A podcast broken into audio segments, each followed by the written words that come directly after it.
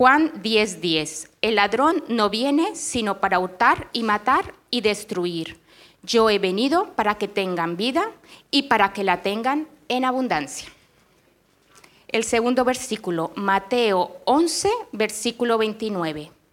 Llevad mi yugo sobre vosotros y aprended de mí, que soy manso y humilde de corazón, y hallaréis descanso para vuestras almas, porque mi yugo es fácil y ligera mi carga. Y por último, Lucas 18.1. También le refirió Jesús una parábola sobre la necesidad de orar siempre y no desmayar. En un mundo que cada vez va más deprisa, nosotros queremos aprender a vivir al ritmo de Jesús. Esta es la frase que repetimos casi cada semana antes de empezar a compartir. Eh, hace unos años 2020-2021, durante varios meses, casi cada semana, el equipo de visión nos estuvimos reuniendo para orar juntos, para charlar, para leer y para preguntarle al Señor qué quería hacer en la parroquia, para preguntarle al Señor qué estaba pasando también en, nuestra ciudad y en el mundo en el que estamos. y saber hacia dónde teníamos que ir. Había algo que teníamos claro, que es básico y esencial, y, es que la parroquia está puesta en este lugar para ser y para hacer discípulos. Pero había algo que nos preocupaba, que era saber cómo podemos hacer discípulos en este tiempo. Al final, cada época de la historia se ha enfrentado a diferentes desafíos y tiene diferentes complicaciones a la hora de vivir su propio discipulado y hacer discípulos en todas las naciones. Casi todas nuestras conversaciones en esas semanas tenían un denominador común. Casi en cada conversación, casi cada semana, salía algo que tenía que ver con la aceleración de la vida que llevábamos. Nuestro ritmo de vida parecía que se había convertido en nuestro mayor obstáculo para ser y para hacer discípulos. Yo sé que hablamos mucho del ritmo de vida y lo solemos hacer de manera muy superficial, casi es una conversación de, ascensor, ¿no? Estas frases tipo, uff, cómo pasa el tiempo, qué grandes están los niños, qué rápido va todo, ¿verdad? Estas frases que las decimos como cliché, pero que en realidad tienen muchas implicaciones y muchas consecuencias en nuestra vida. Esa aceleración en la que estamos viviendo es el ecosistema perfecto para que tomemos malas decisiones es el ecosistema perfecto para que nos sintamos frustrados, para que vivamos ansiosos. Algunos de nosotros incluso estamos con un cansancio crónico que es difícil liberarse de él, que parece que ni siquiera tiene nada que ver con tener vacaciones o no tener vacaciones. Es algo que va más allá. Vivimos estresados. Ese ritmo de vida nos ha afectado tanto que aunque tengas la agenda despejada esa semana, aunque no tengas a nadie cronometrándote, aunque nadie esté pendiente de que entregues las tareas, el día y la hora, tú aún así sientes que las cosas van deprisa. Porque nos hemos pasado de rosca. Ese reloj ya no está fuera de nosotros, es un reloj que ahora está dentro de nosotros. Y parece que vamos cuesta abajo y sin frenos. Y que no hay manera de que nuestra vida o que este ritmo de vida pueda encontrar una solución o un respiro o un paréntesis. Hay una canción de John Mayer que me gusta mucho, que se llama, la traducción sería Detén este tren. Y me representa mucho lo que dice en toda la canción, pero especialmente en el estribillo. Dice, detén este tren. Quiero bajarme y volver a casa otra vez. No puedo soportar la velocidad a la que se mueve. Sé que no puedo, pero honestamente, ¿alguien puede detener este tren? Un tren que no solamente cada vez va más rápido, sino que además parece que cada vez pesa más ese tren. Vamos cargando con las consecuencias físicas, relacionales, emocionales, espirituales de esa aceleración. Y si eres creyente, tienes que sumar una carga más a esto. Y es la carga de sentirte estancado en tu fe, de sentir que no estás donde tú calculabas que ibas a estar en este momento de tu vida. Y es que es muy difícil ser discípulo de Jesús si vives a 100 por hora. Es difícil imaginar que la vida de los discípulos de Jesús en el primer siglo, esos primeros discípulos que él tuvo, fuese una vida acelerada y con prisa y agobiada y ansiosa. Es más, lo que vemos es casi todo lo contrario. A un Jesús que se presenta como un remedio contra, contra esa ansiedad y esa velocidad. Por eso, en un mundo que cada vez va más deprisa, nosotros queremos aprender a vivir al ritmo de Jesús. Hoy empezamos una serie que hemos llamado Ritmos y durante las próximas semanas vamos a recordar barra descubrir qué implicaciones tiene esta idea de vivir al ritmo de Jesús en nuestra vida. ¿Qué significa esto de manera práctica? Porque a simple vista puede dar la sensación que esto de vivir al ritmo de Jesús es una especie de frase zen y que vamos a salir a la calle a abrazar árboles, a hablar despacio y a beber mm, caipiriña en el chiringuito de la más bonita. Y, esa no es la idea. Puedes hacer todo eso si quieres, tenemos árboles aquí fuera, pero la idea no es esa. Lo que queremos decir cuando hablamos de vivir al ritmo de Jesús es que queremos conocer a Jesús, queremos parecernos a Jesús y queremos cumplir con la misión que nos ha encomendado. Vivir al ritmo de Jesús no es un lema a favor de la pasividad, no es una frase para justificar nuestra pereza. Es una declaración de un grupo de creyentes en Valencia que saben que su cultura va en una dirección y que para vivir de verdad hay que ir en la dirección opuesta, que casualmente, entre comillas, es donde está Jesús. Todos nos sentimos en algún momento como esta canción de John Mayer, en la que decimos alguien tiene que parar esto, alguien tiene que tener una solución para esto. Alguien tiene que proporcionar una manera diferente de vivir. No puede ser esto la vida. En Juan 10:10 10, Jesús habló de otra manera de vivir. Y dijo, el ladrón no viene sino para hurtar, matar y destruir. Yo he venido para que tengan vida y para que la tengan en abundancia. Este versículo es importante que lo leamos, no nos vamos a parar demasiado, pero sí que le prestemos un mínimo de atención, porque es el típico versículo que llevamos fácilmente a nuestro terreno. A los eh, cristianos nos encanta coger las palabras de Jesús y decir que significan lo que a nosotros nos apetece, ¿no? Somos expertos en esto. Y la palabra, especialmente la palabra abundante, puede resultar muy engañosa en nuestra vida. Y le hemos impuesto un significado que no le pertenece. Nos engañamos a nosotros mismos si pensamos que la vida abundante se mide bajo los mismos criterios que los de nuestro sistema. Tener, lograr, conseguir, comprar, presumir, parecer, añadir, sonreír, posar, acumular. Pero según vas acercándote a ese sueño, porque todos nos hemos acercado un poquito en mayor o menor medida a alguno de estos sueños, según vamos acercándonos, nos vamos dando cuenta de que esos sueños no dan lo que prometen, que no te da la paz, la confianza o la alegría que tú imaginabas que ibas a tener cuando estuvieses en ese punto de la vida. Es más, esa búsqueda que tenemos de acumular la mayor cantidad de cosas en el menor tiempo posible es una de las responsables de la aceleración que estamos viviendo. Así que el camino no puede ser por ahí. ¿Qué quiere decir Jesús cuando dice abundante? Habitualmente, las dos ideas más eh, sólidas respecto al significado de esta palabra o de este término, es que Jesús se está refiriendo, por un lado, a la vida eterna, a esa vida después de la muerte, a esa vida que no se acaba. Y por otro lado, Jesús se está refiriendo a la vida aquí, a una vida abundante, de una calidad diferente, sin la necesidad de estar persiguiendo los deseos que persigue el resto del mundo o los deseos que nos pide nuestro propio cuerpo. Pero a veces estas dos definiciones, esta definición de la vida eterna después de la muerte o una vida de calidad espiritual aquí en la tierra, se nos queda un poco corta, no en el sentido de que no sea suficiente, sino que a veces es un poco abstracta. Y a mí me gustaría resumir la vida abundante en algo tan sencillo como que la vida abundante es la vida de Jesús. Jesús no está prometiendo una vida que él no ha vivido. Su vida es el ejemplo de una vida abundante.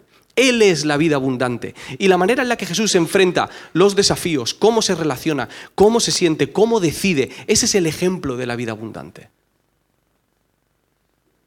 Jesús vivió una vida abundante en el siglo I, en las condiciones en las que se vivía en el siglo I, con los problemas y conflictos a los que se enfrentó. Es interesante porque si a nosotros nos dijesen, eh, escoge una época de la historia para vivir una vida abundante, dudo que alguno de nosotros diga el siglo I. Y me atrevería a decir que la mayoría de nosotros diría esta época. Sin embargo, Jesús vivió esa vida abundante en medio de las condiciones en las que estaba. Jesús es ese ejemplo de vida.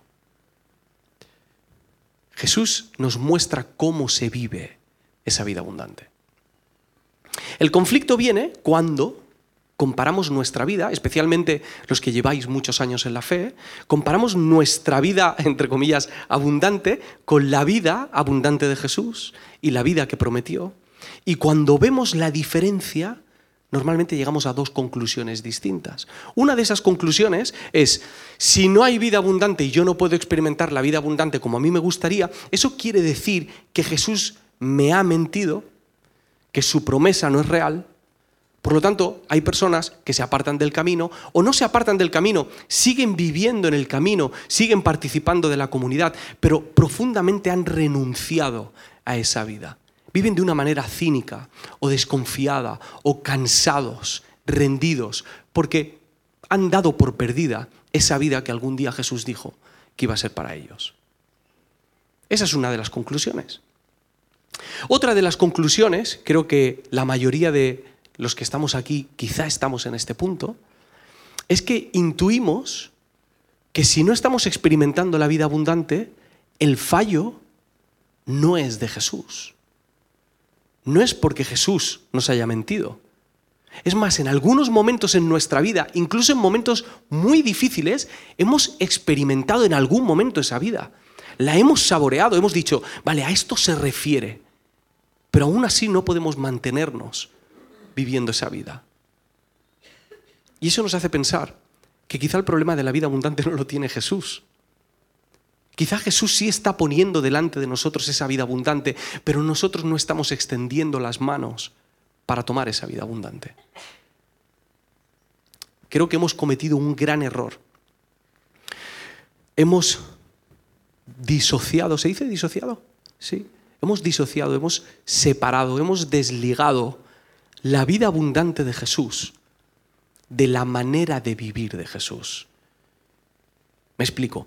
Hemos creído que la vida abundante es algo a lo que aspiramos. Es una especie de paz, algo intangible, algo divino, algo que está en el cielo, es el amor, es la sabiduría, es el poder de Dios, es esa paz sobrenatural. Aspiramos a esa vida, deseamos esa vida, profundamente hay un deseo puesto por el Espíritu Santo para perseguir esa otra vida. Pero lo hemos separado de las prácticas, de los hábitos, de las disciplinas, de los rituales, de los ritmos que Jesús vivía aquí en la tierra. No podemos pensar que la paz sobrenatural que Jesús vivía no tenía nada que ver con la manera en la que Jesús tomaba decisiones.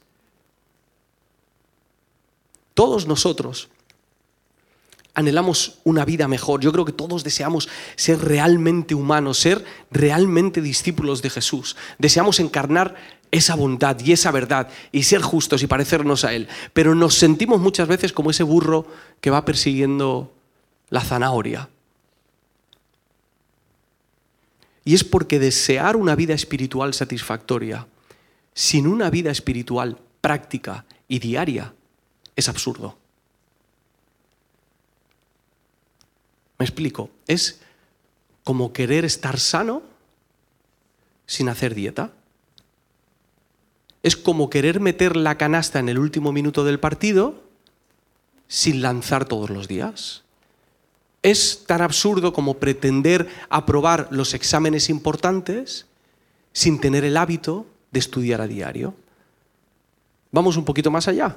Es como querer conocer la voluntad de Dios en tu vida sin orar o leer la Biblia. Es como querer ser generoso sin dar. Por si no se ha entendido, sigo. Es como querer ser fiel cuando llegue el momento de la tentación, pero sin el hábito de tener la palabra en nuestro corazón, que justo eso fue uno de los motivos por los que Jesús se mantuvo firme cuando pasó por delante de la tentación. Queremos deshacernos de la ansiedad en los momentos de estrés. Ay, ¿por qué siento esto? Pero no nos paramos a orar y a poner nuestras cargas delante de Dios, como hizo Jesús en Getsemaní o como nos dice Pablo en Filipenses. Es ilógico. Sentimos la presión de aspirar a la vida de Jesús, pero sin los hábitos de Jesús. Dallas Willard, que probablemente es uno de los autores que más he leído y repasado, dijo esto, dice, no podemos siempre actuar en el momento como él lo hizo y enseñó si el resto del tiempo vivimos como lo hace todo el mundo. A que lo explica mejor que yo. Hay otro autor que en estos últimos años ha hablado mucho acerca de esto, muy inspirado también en Dallas Willard, se llama John Mark Comer, y él dice esta frase de otra manera. Dice, queremos la vida de Jesús sin el estilo de vida de Jesús.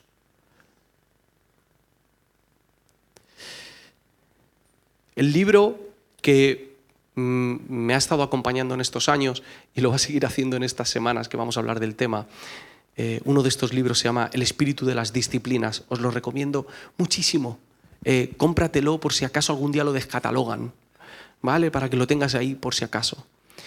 Y en el espíritu de las disciplinas, Dallas Willard eh, explica muy bien la idea del yugo de Jesús. Es una palabra que hemos oído a menudo y es un versículo que nos suele gustar mucho porque nos da paz, aunque no entendemos muy bien por qué, pero sentimos esa paz, ¿no? Mateo 11, versículo 19 dice, Llevad mi yugo sobre vosotros y aprended de mí, que soy manso y humilde de corazón, y hallaréis descanso para vuestras almas, porque mi yugo es fácil y ligera mi carga. El yugo era una metáfora que utilizaban los, los maestros, los rabinos eh, de aquel entonces, para referirse al conjunto de ideas y de prácticas que ese maestro enseñaba. Nosotros hemos resumido el camino de Jesús simplemente con ser, tener una vida ética o tener las ideas correctas en nuestra vida, pero en realidad lo que Jesús le estaba transmitiendo a sus discípulos no solamente eran ideas o comportamientos, sino hábitos, prácticas diarias que formaban parte de su caminar. Cuando Jesús dice a sus discípulos que lleven su, yugo, les está diciendo, haced lo que yo hago. Pero no solo en los momentos épicos y decisivos de la vida, sino a diario. Incorporad esas disciplinas, esos hábitos, o como decimos aquí, esos ritmos, para ser poco a poco discípulos de Jesús. Cuando hablamos de los ritmos, eh, alguno a lo mejor ya os lo teméis, pues estamos hablando de disciplinas espirituales, ¿no? ¡Ay! Era justo de lo que no quería que hablases. Estamos hablando de disciplinas espirituales, cosas que hacemos a diario. Por ejemplo, la oración, el servicio, la adoración, la comunión, el ayuno, el silencio, la soledad, la generosidad, el estudio de la palabra, la memorización de la palabra, la meditación de las escrituras. Durante las próximas semanas vamos a ir descubriendo cómo influye cómo influyen estos ritmos en nuestra vida y en nuestra formación espiritual. Esto es muy importante.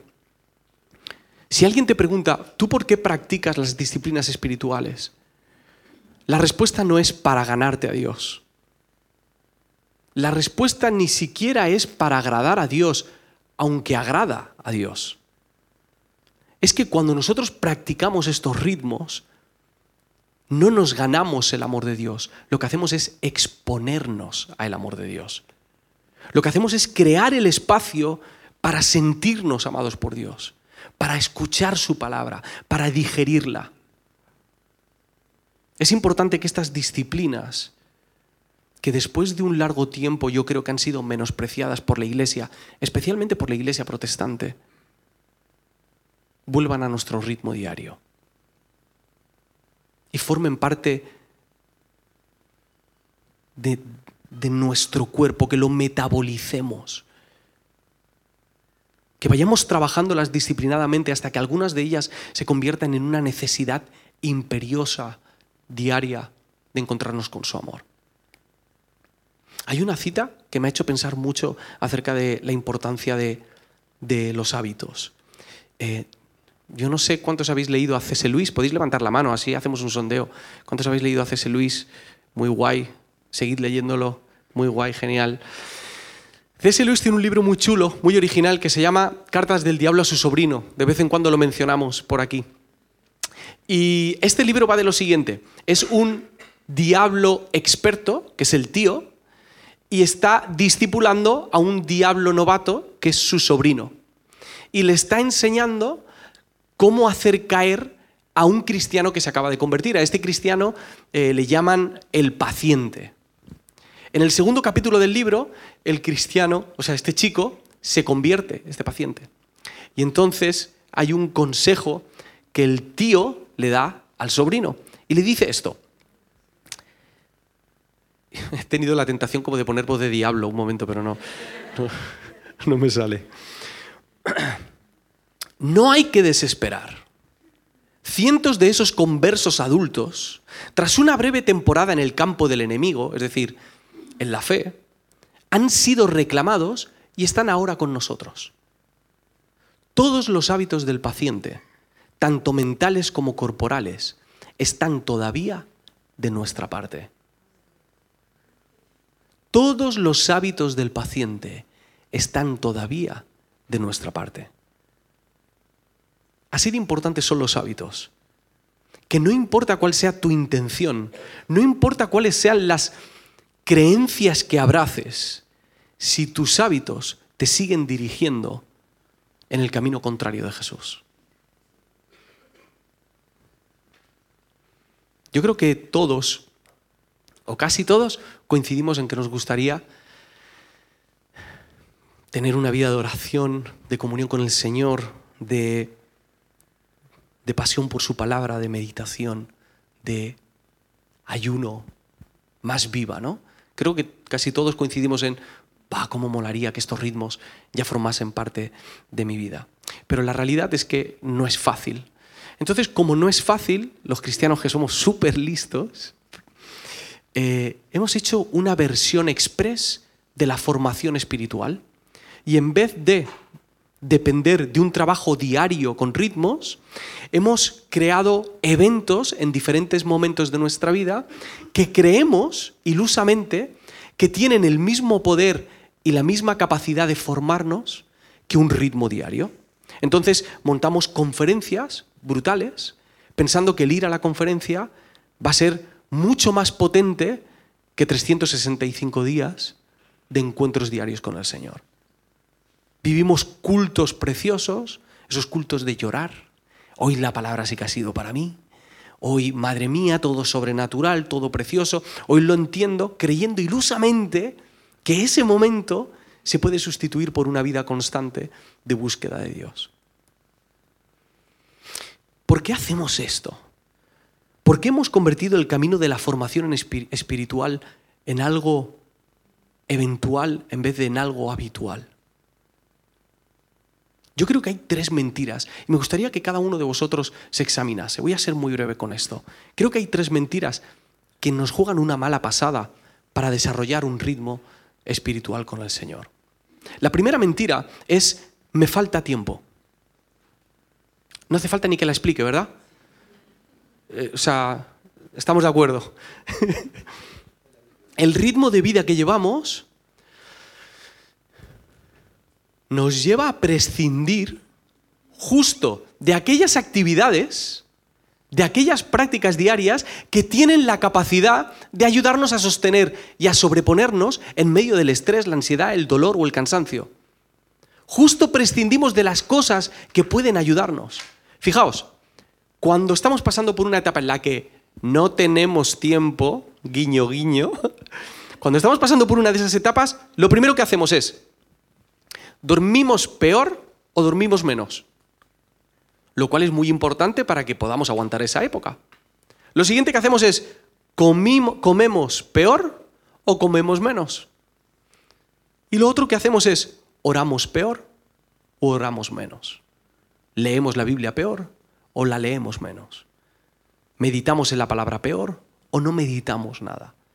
Justo nos quitamos aquellas cosas que pueden darnos libertad en medio de la aceleración en la que vivimos.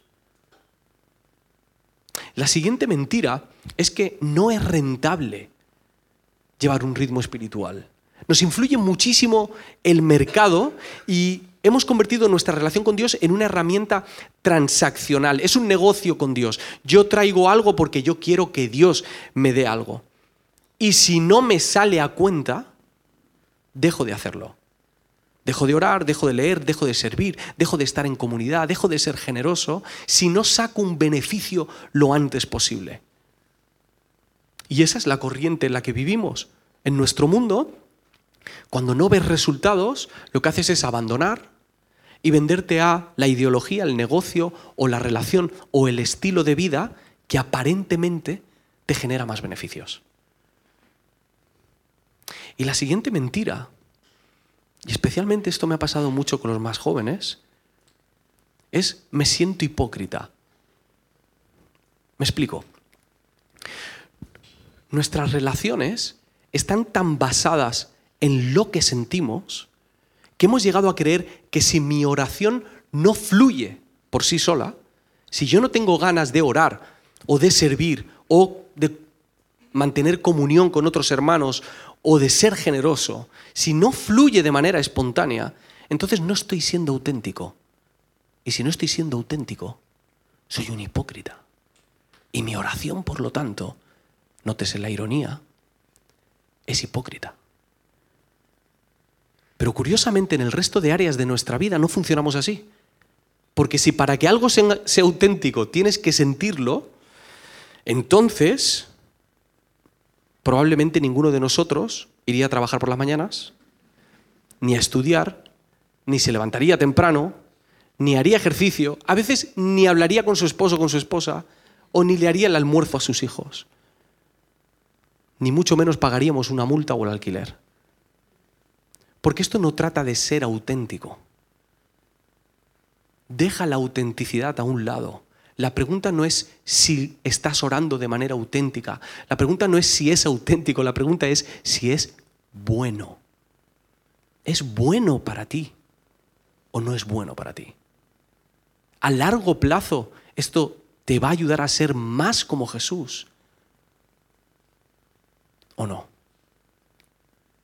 Tres mentiras, me falta tiempo, no es rentable, me siento hipócrita. Y estas tres mentiras tienen algo en común y es que mantienen a los ritmos espirituales como eventos puntuales. La falta de tiempo nos lleva a practicar los ritmos espirituales solamente cuando tenemos tiempo. El hecho de pensar que mi relación con Dios es un negocio me lleva a practicar solamente la oración cuando sí que puedo sacar algo de beneficio. El hecho de sentirme hipócrita cuando estoy forzándome, entre comillas, a orar, hace que solamente ore cuando realmente me apetece y me sale del corazón. Pero la invitación de Jesús es a unirnos a Él y a practicar estos ritmos a diario. Hay un texto en Lucas 18, antes de contar una parábola que Jesús eh, lo explica así, Lucas dice, también le refirió Jesús una parábola sobre la necesidad de orar siempre y no desmayar. Y también escuchamos en la Biblia, leemos en otros sitios que hay que orar sin cesar. Es una búsqueda constante del Señor. El plan de Jesús para nuestra formación espiritual no es esporádico, ni es casual, ni es aleatorio. Se trata de un ritmo diario de buscar a Dios. Me gustaría que terminásemos haciéndonos un par de preguntas. La primera es, ¿en qué punto estás con tus ritmos espirituales, con tus disciplinas espirituales. No tienes que decírselo a la persona del lado, así que puedes ser muy honesto contigo mismo. ¿En qué punto crees que estás? ¿Y en qué punto te gustaría estar? ¿Cómo te gustaría que fuese tu relación diaria con el Señor?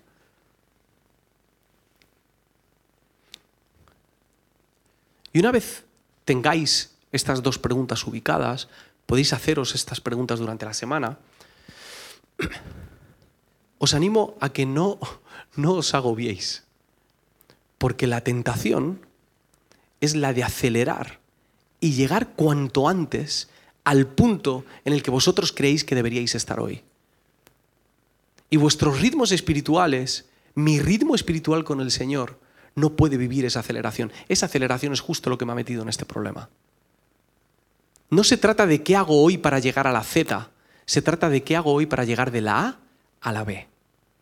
¿Qué puedo hacer estas semanas para empezar mi camino con el Señor?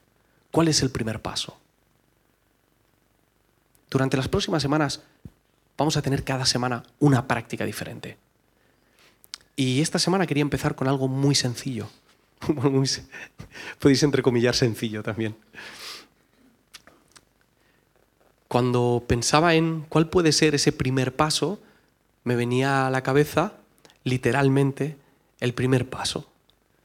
Es decir, ¿cuál es el primer paso que yo doy al día? ¿Cuáles son los primeros pasos que yo doy? ¿Cuáles son las primeras cosas que hago cuando me levanto por la mañana? Y quería proponeros, para que todos nos, nos pusiésemos en la misma página, que bloqueéis radicalmente los primeros minutos del día. Que cuando os levantéis no miremos el móvil, no miremos las noticias, no hablemos del trabajo, no miremos la agenda, no ordenemos la casa. Bloqueemos esos primeros minutos del día para dejar que sea Jesús el que diga cuál es el ritmo que vamos a caminar en esas 24 horas. Eh, los problemas, el trabajo y las noticias van a seguir ahí. El sistema no lo va a parar nadie. Hasta que no colapse, el sistema no va a parar. Eso va a seguir esperándote. La cuestión es, ¿cuál es el primer ritmo con el que te vas a encontrar cuando te levantes? ¿El de Jesús? ¿El del sistema? ¿El de tus deseos? ¿El de tus pasiones? ¿El de tu ansiedad? ¿O de nuevo, el de Jesús? Os animo a que cada uno haga esto desde donde está. La, intención con esta serie no es terminar todos levitando dentro de cinco semanas, solo para que os relajéis un poco. La clase de levitación probablemente sea final de año. La cuestión es que cada uno pueda dar un pasito más. ¿Dónde estás? ¿Dónde te gustaría llegar? ¿Y qué es lo siguiente que tienes que hacer? ¿Cómo se traduce esto con la, con la actividad de bloquear estos primeros minutos del día? Tú debes elegir cuáles van a ser, cuántos van a ser los minutos y tú vas a elegir qué vas a hacer en esos minutos. Que nunca has orado en tu vida y para ti cinco minutos es una eternidad. Cinco minutos.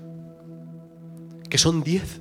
Que quizá llevas 20 años orando y no te supone un problema apartar media hora, una hora entera. Puedes permitírtelo. Adelante. Pero no nos flipemos. No intentemos dar un salto demasiado grande. Sepamos dónde estamos y qué vamos a hacer. Y ahora, en ese tiempo, decide tú qué vas a hacer. ¿Vas a orar?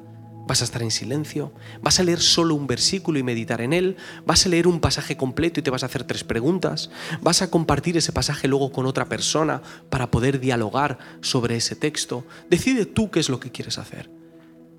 Pero empecemos esta semana bloqueando esos primeros días. Ahora vamos a terminar con un minuto de silencio para que podáis hablar con el Señor y os diga qué vais a hacer, cuántos minutos vais a apartar y qué es lo que queréis hacer en ese tiempo. Tenemos este momento de conversación con el Señor.